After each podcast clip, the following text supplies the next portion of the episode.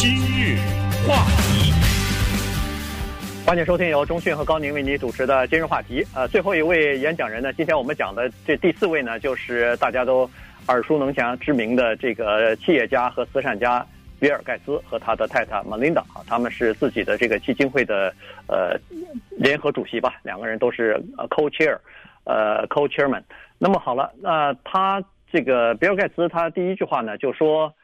大部分的毕业典礼的演说啊，不会改变历史的进程。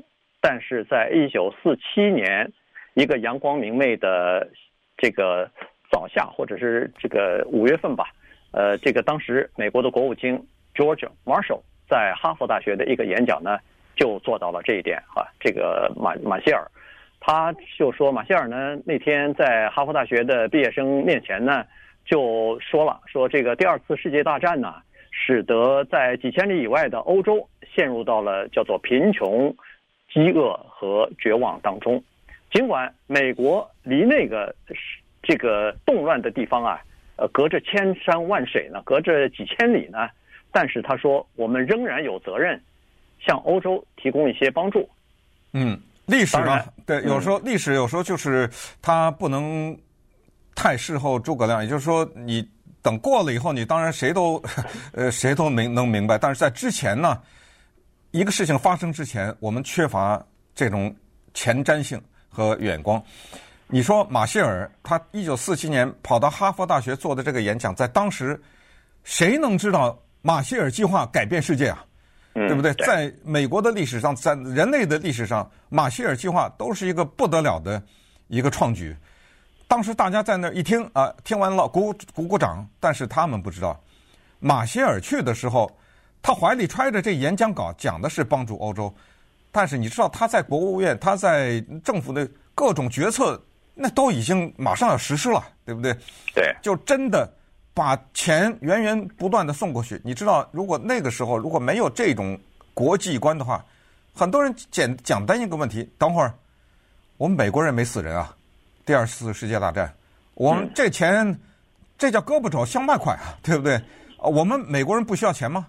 在这种我们美国人没有失业的情况吗？我们没有。哎，马歇尔斩钉截铁的在哈佛大学演讲说，帮助那他说叫那个遥远的有困难的国度，乃是我们的义不容辞的责任。嗯，所以他这个马歇尔计划之所以。呃，有这么大的影响，改变历史进程，就是说，他这个计划等于是在第二次世界大战之后啊，加速了西欧的经济的恢复，然后开创了一个和平和繁荣的时新时代。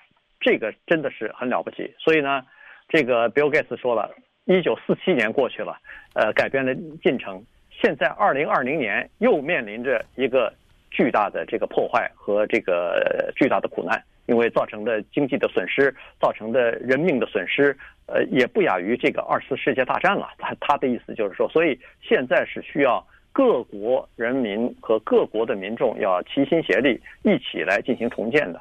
所以呢，你们这这批毕业生身上呢，就就是承担的责任啊和重这个担子啊就更重了。嗯，他的这一份文字演讲的标题呢，叫做。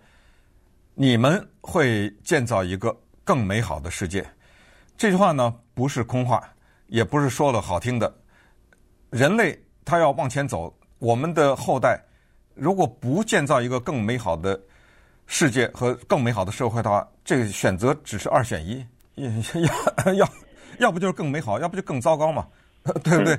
呃，我们还有什么其他的选择吗？就这一代年轻人，你们不把这个。社会，人类社会建造的更好，你对你自己也没法交代，对你自己后的后人也没有办法交代。那么，它的核心呢？我觉得，Bill Gates 的核心就叫做远方的人。你看，他当时这个基金会成立的时候，大家都知道，他去帮助非洲弄这个疫苗什么。对。呃，他做了很多的事情，其实在美国的国内是有声音的，这声音都听过，大家哦。你用这种慈善机构的这种方式逃税，因为他做了慈善，就大笔的钱就不用交税了嘛。你你要是交税的话，会是怎么样？美国政府会用在自己国家的人民的身上啊。美国社会问题我就不讲了，对不对？大家想的多了去了。你帮助那几千里地的那些非洲人干什么呢？那些你帮得了吗？那那是无什么无底洞啊，什么什么之类的哈。但是大家要是对 Bill Gates 的基金会的项目了解的话，他是。他那不是乱撒钱的，他他都是做过，他请的这个极为专业，他都是和各国的政府有深入的合作，呃，他的慈善捐款的效率是非常高的。那顺便也说一下，他在美国一点都不少，他捐的，呃，但是不管怎么样，还是有这个声音，你就不应该去帮助那个。但是人家 Bill Gates 呢，呃，他的世界观在于，其实他已经跨国界了，我觉得，对对，他认为这这是一个全球性的。一个人和人之间的纽带没办法用国界区分的。对，他的这个大局观是非常大的，这个呃格局也是很大，这个是全球性的了。因为他呃讲得很清楚，他就说，你看现在的年轻人，就包括他说的是二零二零届毕业的这些大学生，从出生下来以后，可能刚认字的时候就已经摸到那个电脑的键盘上去了，就可以开始上网了，嗯，就可以和。世界各个地方的文化、国家、不同的语言的人就可以进行沟通和进行联系了。他说：“这个已经变成一个叫地球村了，变成一个整个的社社区或者是社会了，是连在一起的。那么现在年轻人比他们的上一代、呃上几代加起来都更了解外边美国外边的这个世界。所以他说，在重碰面临这个重大的挑战的时候，你也发现这个新冠病毒啊。”它也是跨国界的，它也不是局限在某一个地方、某一个社区，而是跨国界。不管你是西方还是东方，是贫穷国家还是进步国家，它照样袭击你啊！所以我们必须要联系在一起啊！嗯、对，他将是一开始讲马歇尔计划的时候，就是等着要说这句话呢啊，因为他说马歇尔计划的时候呢，他是说当时的世界以及后来，那总是人们说这样一句话：说在这个世界上啊，有一些地区叫做 troubled areas。对不对？有一些地区是有麻烦的。他说这次疫情告诉我们，没有一个叫有某些地区是全球了。对，就有些危机到来的时候，他可不管地区啊，像有一些呃病毒什么之类，他可不挑选你长得什么样啊，或者你住在哪儿，他不挑选这些地方的。呃，他要是泛滥起来，你给他机会的话，他会向全球蔓延。所以他说这一代青年人呢，他们的。全球观更大啊，也就是说他们的格局会比以前的那些人更大。然后接下来他就又说到一些以前的人，他倒不像那个参议员那样这么悲观，说以前的人失败了。他说，其实你仔细看一看你们上一代人走过的路，你们会发现进步是完全有可能的，因为上一代人确实实现了很多的进步嘛。